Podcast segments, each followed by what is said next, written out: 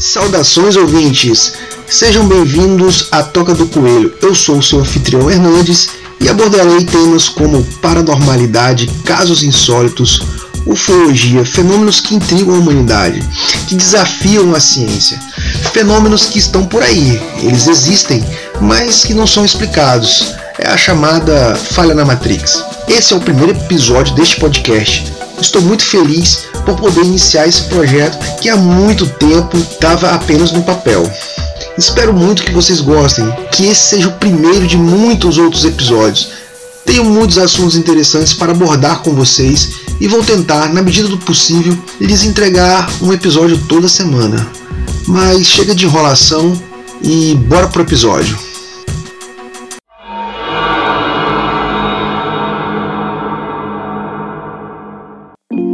E hoje, nesse primeiro episódio do nosso podcast, irei falar sobre um dos fenômenos que mais me intrigam. É o fenômeno em que pessoas relatam memórias de vidas passadas, como se tivessem vivido em outra época, com outra identidade. Será que podemos considerar esse fenômeno como evidência da reencarnação ou seria a consciência algo autônomo do nosso corpo físico? Bom, religiões ao redor do mundo explicam esse fenômeno como sendo prova de reencarnação. A reencarnação deriva do conceito aceito por doutrinas religiosas e filosóficas de que na morte física a alma não entra num estágio final, mas volta ao ciclo de renascimentos. Curiosamente, a reencarnação é a doutrina mais antiga e universal presente na maioria das religiões do mundo, muito comum nas orientais Há quem defenda que cristãos e judeus já acreditaram na reencarnação em algum momento, mas que, por alguma razão, seja por erro de tradução das escrituras antigas ou por questões de interpretação de seus líderes, esse fenômeno deixou de ser acreditado, deixou de fazer parte dos dogmas ou dos cânones dessas religiões. Mas, ouvintes, gostaria de propor algo aqui Convido a você, seja qual for a sua crença religiosa, a se despir dos seus dogmas, a escutar sobre o que eu vou falar aqui, analisando o fenômeno em si, através dos estudos, relatos e outras evidências que irei apresentar.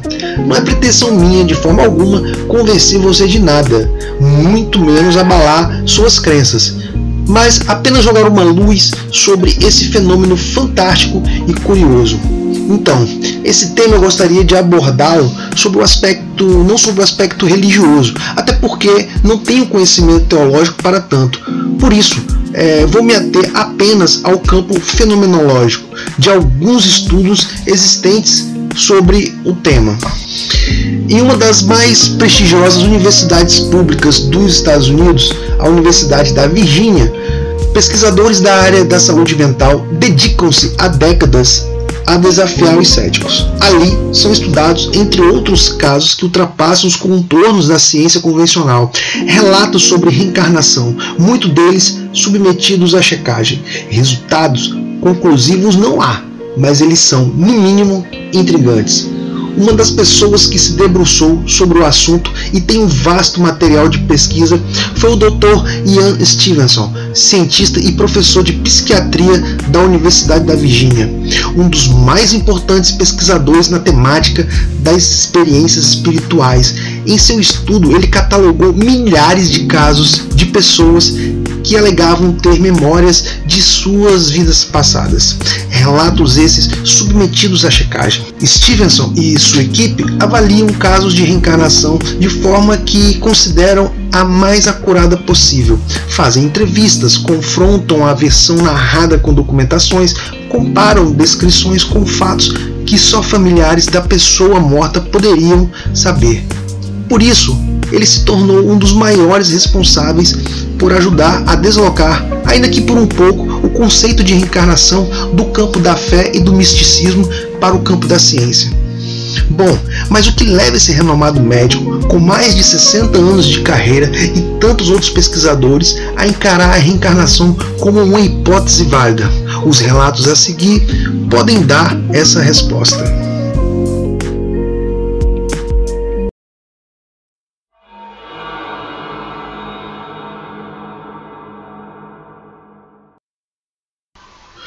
O caso de James Leninger. Há mais de 60 anos atrás, um piloto de caça da Marinha Norte-Americana, de 21 anos de idade, foi abatido pela artilharia japonesa enquanto realizava uma missão sobre o Pacífico. Assim como muitos outros pilotos mortos no exercício de sua função, ele poderia ter sido esquecido se não fosse por um menino de 6 anos de idade chamado James Leninger. Isso porque um bom número de pessoas que acredita que o menino James é a reencarnação do piloto, incluindo até mesmo as pessoas que conheciam o próprio piloto. Os pais de James, Andrea e Bruce, um casal moderno, educado e instruído, são provavelmente as pessoas menos suscetíveis de viverem uma situação como essa.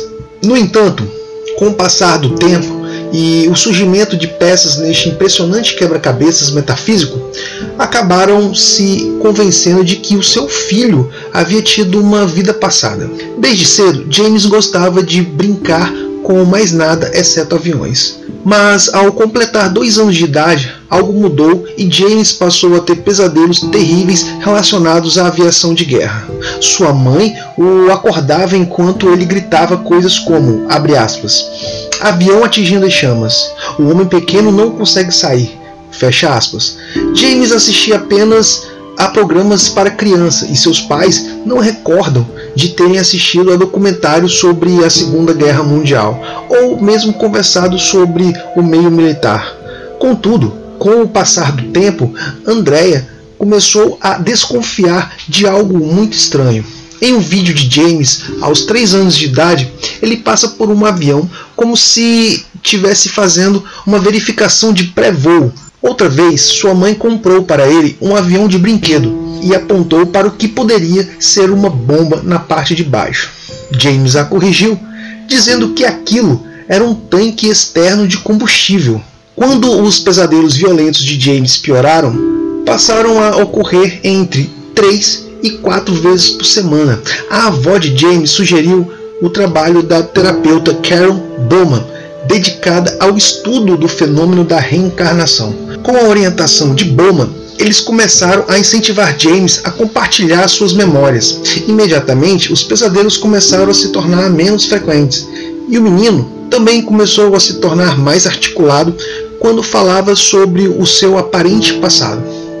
Bowman disse que James estava na idade em que é mais fácil recordar de vidas passadas, pelo fato de os condicionamentos culturais ainda não terem bloqueado essa classe de memória. Ao longo do tempo, James passou a revelar detalhes sobre a extraordinária vida de um piloto de caça.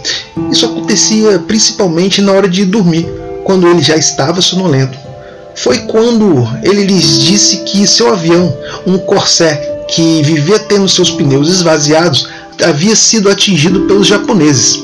Curiosamente, historiadores da aviação e pilotos concordam que os pneus deste avião acostumavam a sofrer muitos desgastes nos pousos, mas esse é um fato que poderia ser facilmente encontrado em livros ou na televisão. James ainda contou ao pai que ele tinha decolado de um navio chamado Natoma, e que tinha voado algumas vezes com alguém chamado Jake Larson. Depois de alguma pesquisa, Bruce, o pai de James, descobriu que Natoma e Jake Larson eram reais. O Baia Natoma era um pequeno porta-aviões no Pacífico e Larson morava no Arkansas. Bruce então tornou-se obcecado. Pesquisava na internet, consultava registros militares e entrevistava homens que serviram a bordo do Baia Natoma James havia dito que seu avião foi abatido em Iwo Jima, pois foi atingido em cheio no motor direito. Bruce logo descobriu que o único piloto da esquadra morto em Iwo Jima se chamava James M. Houston Jr. Ralph Kleber, um atirador que também decolara do Baia na Toma, diz que seu avião estava ao lado de um James M. Houston Jr. durante o ataque perto de Iwo Jima em 3 de março de 1945. Kleber disse que viu um avião Houston atingido por fogo antiaéreo. Abre aspas. Eu dizia que ele foi atingido bem no meio do motor. Fecha aspas. O pai de James passou então a acreditar que seu filho era, era mesmo a reencarnação de James M. Houston Jr. e que ele tinha voltado porque havia algo a ser terminado. O casal Langer resolveu escrever uma carta para a irmã de Houston, chamada Anne Barron, contando a história do menino. E diante de tantos detalhes que de modo algum ele poderia saber, ela também passou a acreditar. Bom, infelizmente, as lembranças vivas de James estão começando a desaparecer na medida em que ele vai ficando mais velho. Mesmo assim, ele guardará pelo resto da vida duas preciosas recordações: um busto de George Washington e um modelo de um Corsair. Eles estavam entre os objetos pessoais de James Houston durante a guerra em que ele morreu. Galera, eu gosto muito desse caso em particular porque eu li um livro chamado A Volta, tradução em português, que é sobre o caso desse menino. Além dos detalhes contados aqui, há mais outros detalhes que tornam a história ainda mais interessante. Detalhes do cotidiano do, do menino, como por exemplo, quando o pai ia levar o menino na escola, ele ao entrar no carro, ele fazia todo um procedimento de checagem pré-voo, como se ele estivesse simulando no próprio carro esse procedimento. Além disso, ele foi em um encontro de veteranos de guerra, onde ele recordou dos seus antigos colegas, entre aspas, né? Antigos colegas de guerra, inclusive é, chamando-os por apelidos que só eles é, recordavam, só entre eles ali poderiam saber piadas internas, etc. É um caso muito bacana e eu recomendo a leitura. Dá spoiler para vocês, mas é, para que vocês possam ter a experiência de ler o livro e descobrir mais coisas, como por exemplo o motivo pelo qual e qual a missão que James ainda tinha é, para poder realizar. E vamos para mais um caso.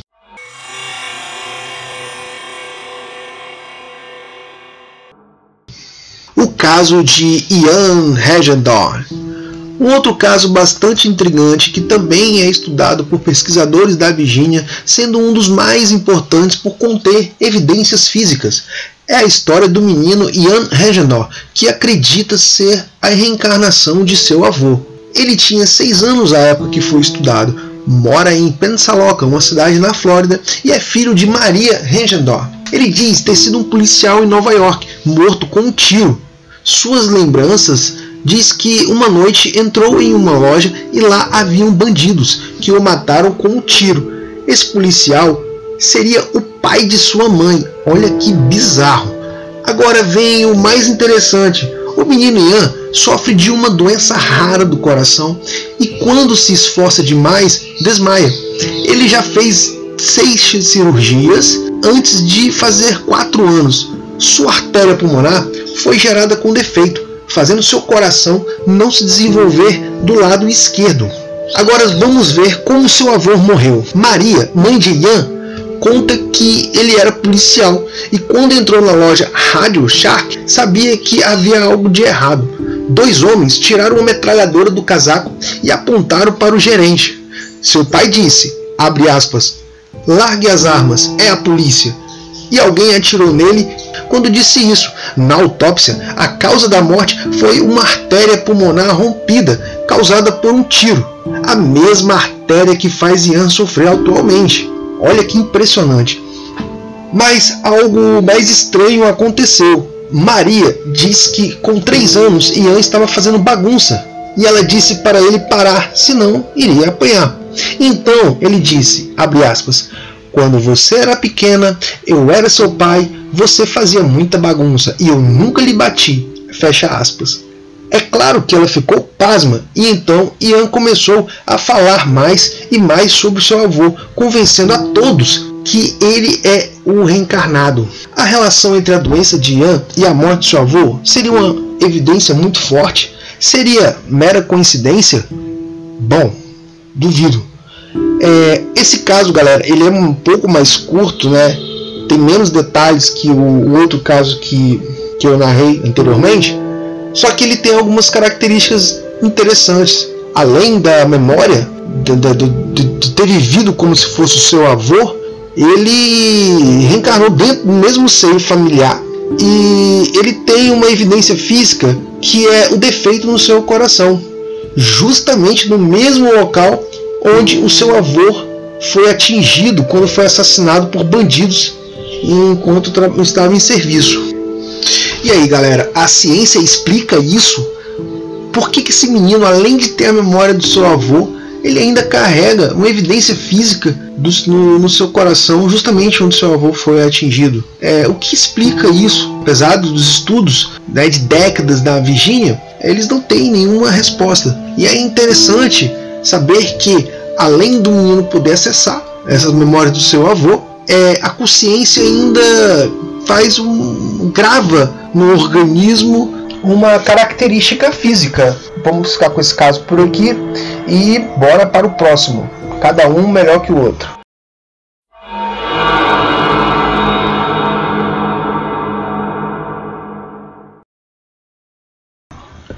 O caso Gus Taylor. Enquanto estava em um trocador de fraldas aos 18 meses, Gus Taylor disse a seu pai, Ron, aspas, quando eu tinha a sua idade, eu costumava trocar as suas fraldas. Fecha aspas. Ron deu uma risada e continuou a, em sua tarefa de manter a criança limpa. Foi somente anos depois que a frase do pequeno passou a fazer sentido, pois aos quatro anos, Gus contou em meio a uma conversa qualquer que na verdade ele costumava ser Audi, o seu avô, falecido um ano antes de seu nascimento. Mais uma vez, não foi lhe dada muita atenção. Seus pais só começaram a levar a sério o que ele dizia quando, ao abrir o álbum de família antigo, pela primeira vez, Gus não teve dificuldade alguma para apontar o seu avô quando criança ou de falar sobre o seu primeiro carro que tivera. O que mais intrigou seus pais, contudo, foi quando o garoto mencionou sobre ter uma irmã. Quando sua mãe perguntou mais sobre ela, Gus respondeu prontamente, aspas, ela morreu, se transformou em um peixe, foram alguns bandidos, fecha aspas. A irmã de Audi foi assassinada e seu corpo foi encontrado na Baía de São Francisco, nos Estados Unidos. O assunto era tabu na família e nem mesmo seu pai sabia detalhes sobre a morte de sua tia. Esse caso ele também é muito interessante, né? Ele é curtinho porque eu estou resumindo aqui os casos porque senão vai ficar o podcast muito extenso. Mas tudo que eu estou comentando aqui é com base em vídeos no YouTube e matérias que eu achei pesquisando no Google. E, então eu vou deixar alguns links né, na descrição do episódio para que vocês queiram se aprofundar ou saber mais de detalhes sobre esses casos narrados aqui. Interessante assistir os vídeos, né? Que são tem muitos programas é, entrevistaram eles pessoalmente, a família, e vale muito a pena assistir. Vamos para o quarto caso.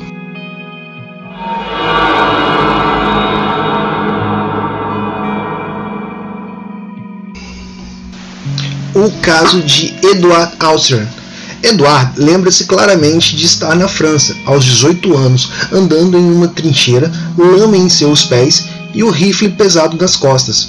Uma bala lançada atravessou um soldado e cortou seu pescoço. O gosto de sangue na garganta e a chuva caindo são as últimas memórias que ele tem, o que poderia ser o trecho de um relato de um sobrevivente da Primeira Guerra, contudo, são as palavras de um garoto de 4 anos. É, e galera, vou abrir parênteses aqui e comentar que geralmente são mortes muito sofridas. Eu não sei se vocês repararam é, de assassinatos, são sempre bem trágicas. E eu vou comentar mais lá na frente que essas crianças, elas, essas memórias, elas causam nelas transtorno por estresse pós-traumático. E, ou seja, de um algo que supostamente elas se recordam de, de ter vivido uma outra vida, mas de fatos que teoricamente nessa vida eles não sofreram. Então isso seria mais uma evidência, né? Como que uma pessoa pode ter um transtorno por estresse pós-traumático se ela não passou por esse trauma. É outro fato aí que a gente tem que prestar atenção, né? E eu vou comentar mais na frente. E outra coisa, né, galera, são crianças, né? Imaginem crianças, no caso aí de 4 anos, é, passando por esse tipo de transtorno, por esse tipo de trauma, de ter sido assassinado de maneira trágica e violenta. É bem chocante de se pensar.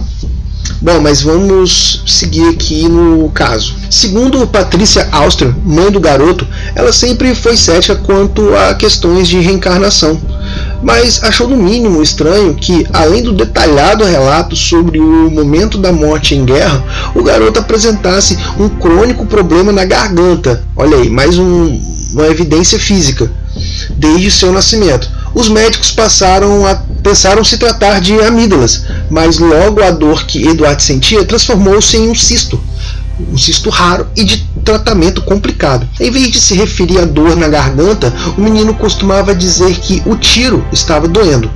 O mais curioso é que, após relatar sua suposta memória anterior e falar sobre o assunto com seus pais, o cisto foi diminuindo de tamanho e aos poucos desapareceu. Segundo o pai do garoto, que é médico, isso é algo bastante raro de acontecer e a possibilidade de Edward ter sido um soldado em outra vida é, no mínimo, intrigante. O relato acaba aqui é, e vamos para o, o quinto e último relato.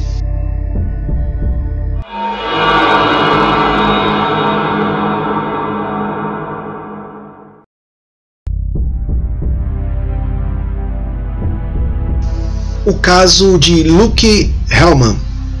5 anos, a época que ele foi estudado, mora em Cincinnati, Ohio, Estados Unidos, e tem cuidado excessivo com altura e fogo. Aos dois anos de idade, começou a nomear objetos e brinquedos de, abre aspas, pen, e a falar coisas estranhas como, abre aspas, quando eu era uma garota, eu tinha cabelo preto, ou, abre aspas, eu costumava ter brincos iguais a esse quando eu era garota. Fecha aspas. Tudo isso era considerado brincadeira de criança, até que um dia, despretensiosamente, sua mãe, Érica, decidiu perguntar quem é Pen. A resposta veio com naturalidade, abre aspas, eu sou Pen, mas morri. Eu fui para o céu e vi Deus, e ele me mandou para cá. Quando eu acordei, eu era um bebê e você me chamou de Luke. Fecha aspas. Teria dito o garoto. Estranhando a resposta, ela pediu que o garoto lhe contasse mais sobre a suposta vida como Pen e se surpreendeu com os detalhes. Luke contou que vivia em Chicago, em uma cidade com muita gente e que costumava andar de trem. Como ela teria morrido?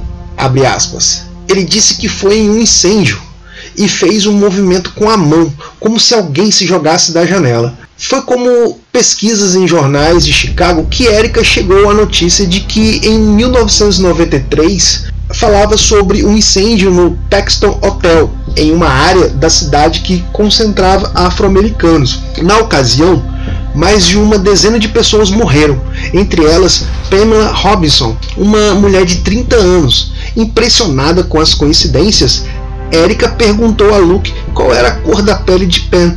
Imediatamente ele respondeu, abre aspas, negra, ué, fecha aspas. O caso do garoto foi parar no programa Ghost Inside My Child, um programa de TV que busca crianças que afirmam se lembrar de vidas passadas e faz diversos testes e pesquisas para tentar entender a situação. Em um dos testes realizado pela equipe, uma foto de Pamela foi disposta junto a várias fotos de outras mulheres negras. Luke precisou de poucos segundos para identificá-la. Bom, galera, é outro impressionante caso e aqui tem uma peculiaridade que é diferente dos, dos demais casos que a gente mencionou aqui. O menino, né, lembra de ter sido uma menina na reencarnação passada. Não sei se vocês recordam nos outros casos, os relatos eram com base em vida passada, mas o sexo não alterava. Nesse caso aqui, uh, se alterou. A criança lembrava ser uma menina de pele negra. Você vê nas fotos, o menino é loiro, né, o que é bem estranho. E ele lembrar de detalhes de como ele morreu, onde ele morava, ele foi submetido a teste. E eu acho muito complicado você dizer que um caso desse seria mera coincidência. Mas eu também não posso afirmar que seria caso de reencarnação. Até porque o estudo de próprio estudo que citado aqui pela Universidade da Virgínia não conclui que seja caso de reencarnação. Mas o que de fato existe e é documentado são os fenômenos que não dá para negar, apesar dos céticos dizerem que se trata de mera invenção das crianças.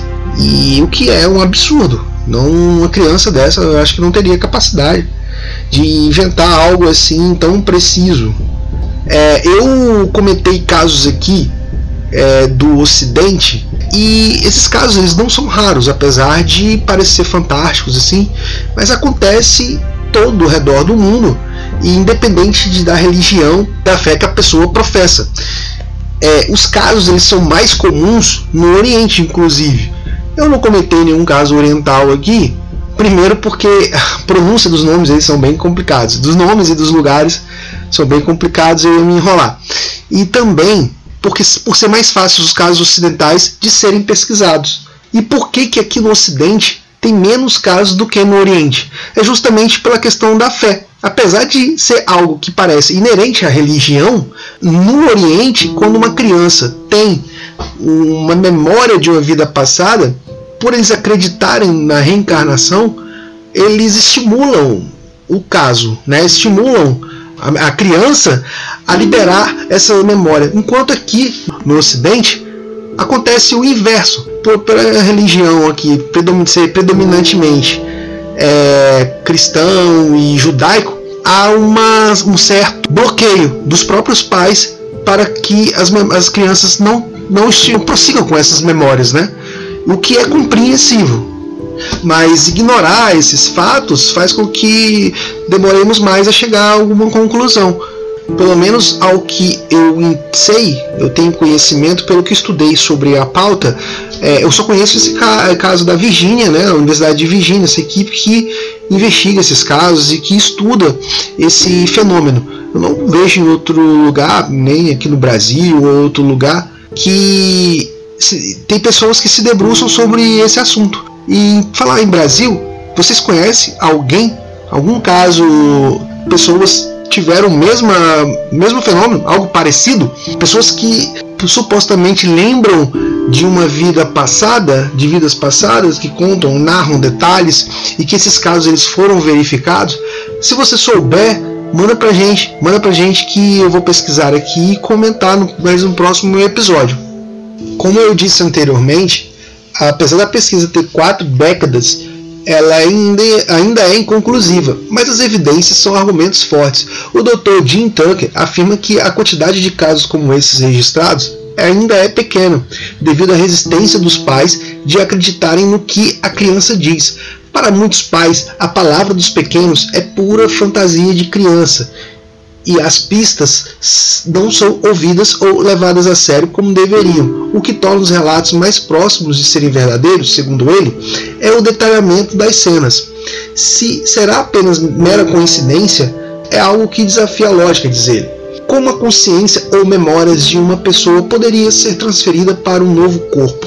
Isso ainda é desconhecido. Contudo, pesquisas em física quântica, quem sabe, um dia poderão nos responder e dizer de uma vez por todas se esses casos são verdade ou pura coincidência.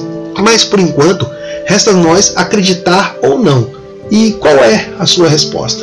Aos poucos, exemplos que citamos aqui, os poucos exemplos que citamos aqui de casos de criança que se recordam de sua vida passada é uma pequena amostra de mais de 2.700 que foram pesquisados e catalogados pela Universidade da Virgínia. Ao que parece, não é um fenômeno tão raro como se imagina.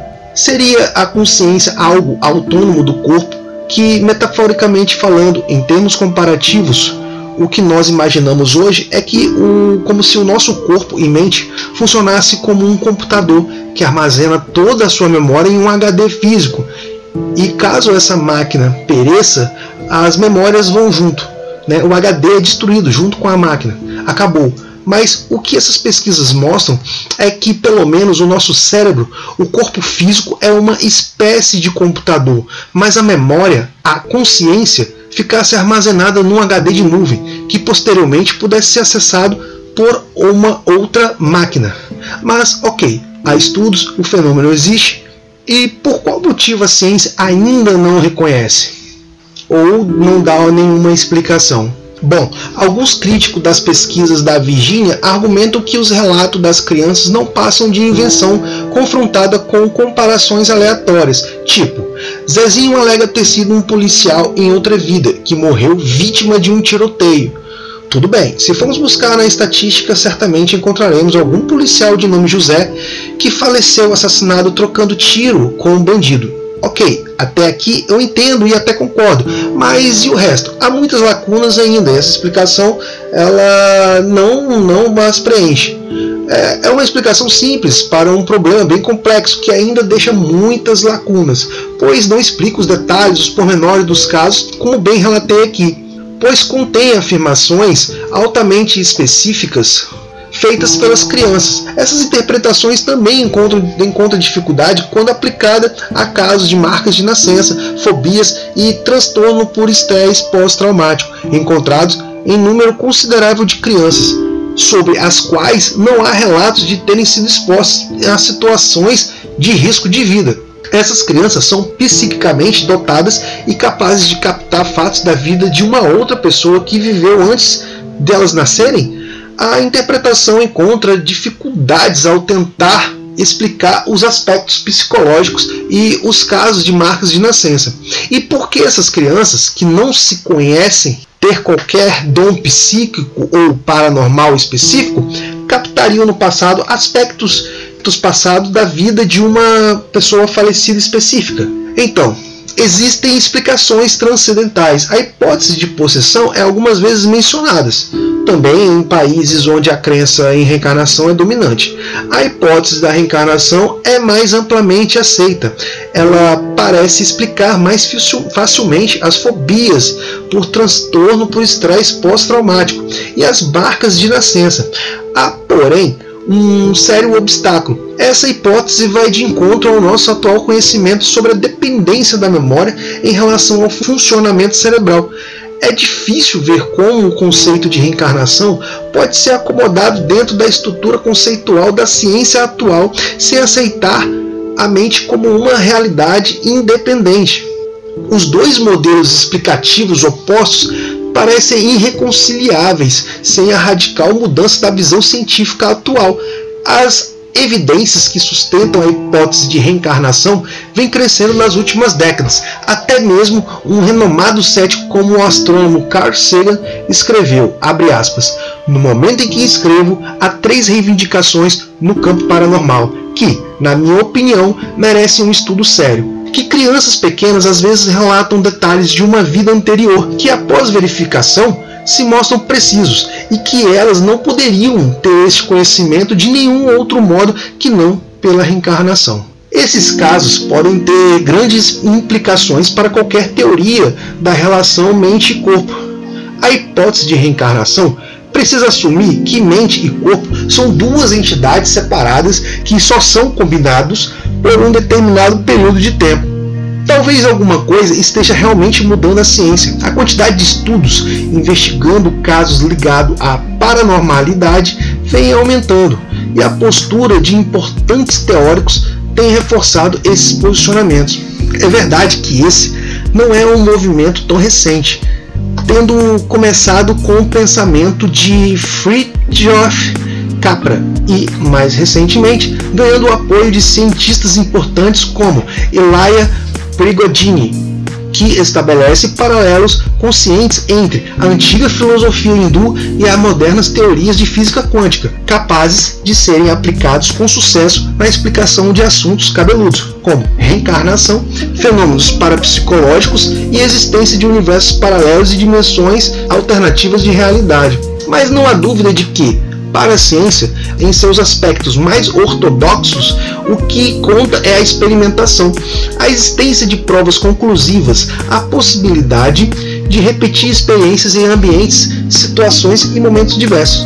Stevenson, como qualquer cientista moderno que conhece o terreno em que está pisando, sabe que existem temas e pesquisa que simplesmente não se encaixam nessas exigências ele viajou para a Índia, para o Oriente Médio e muitos outros locais coletando informações, entrevistando crianças e anotando os dados por elas fornecidos, para só depois partir numa verdadeira investigação policial e reconstituir a vida passada a qual elas se referiam.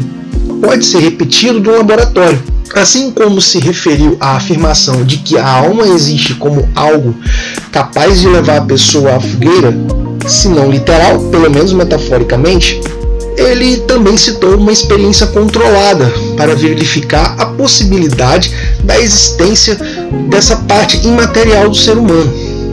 Bom, o homem, à beira de, da morte, foi colocado numa cama em cima de uma balança no momento em que morreu, verificou-se que o peso registrado na balança não tinha sido alterado.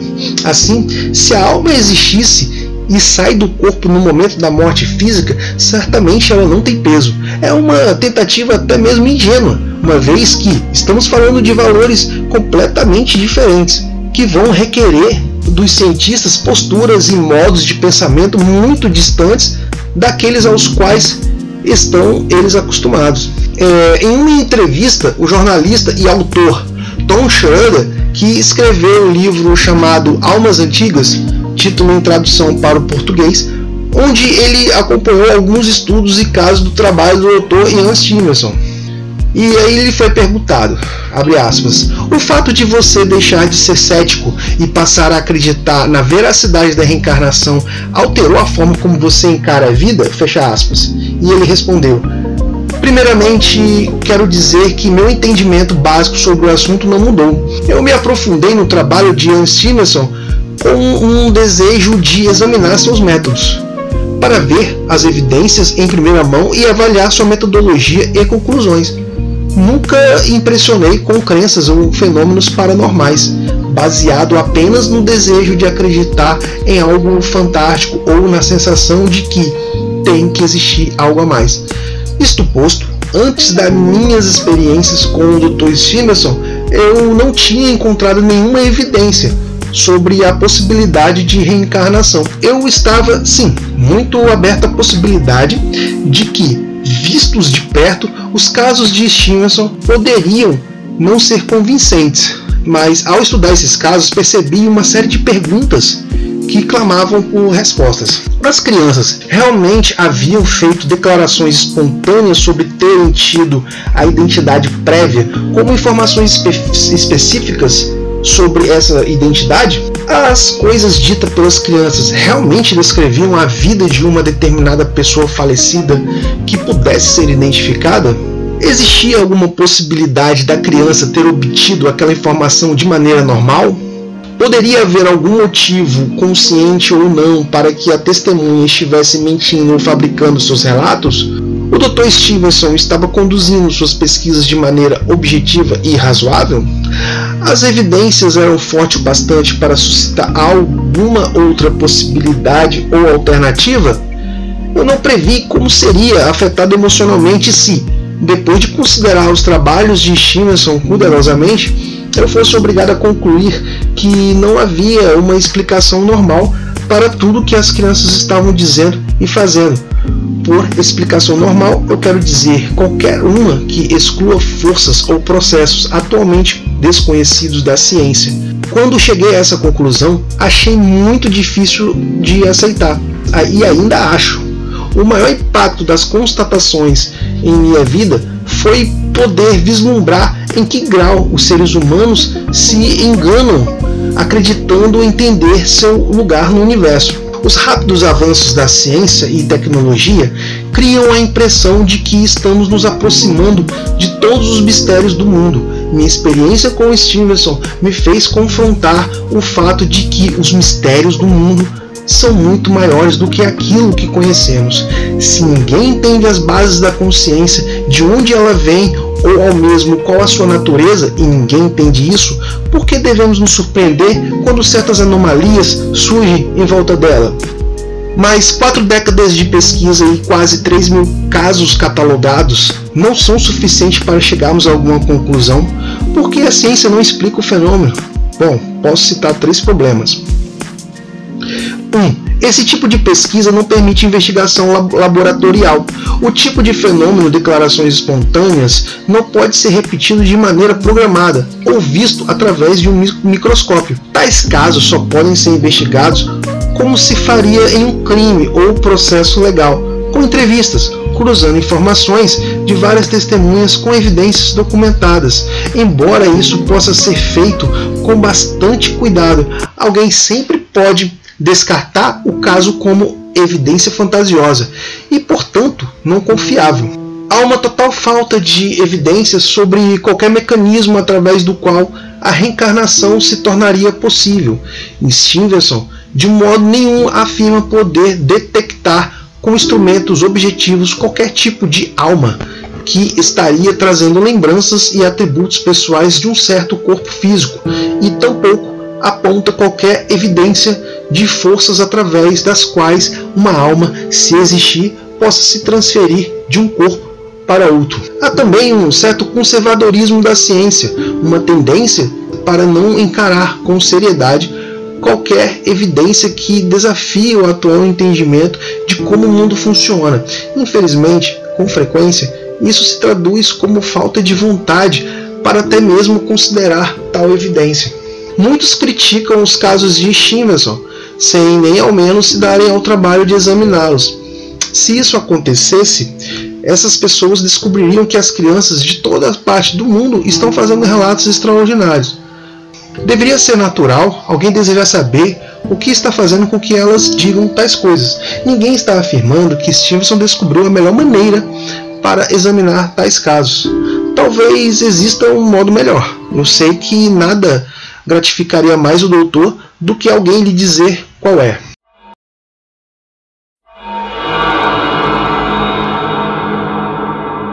Bom, ouvintes, é, estamos encerrando o episódio, né? E você, o que acha desse fenômeno? Será definitivamente prova de que reencarnação existe ou prova que a consciência é algo autônomo ao corpo físico e que alguém pode acessá-la por um HD de nuvem?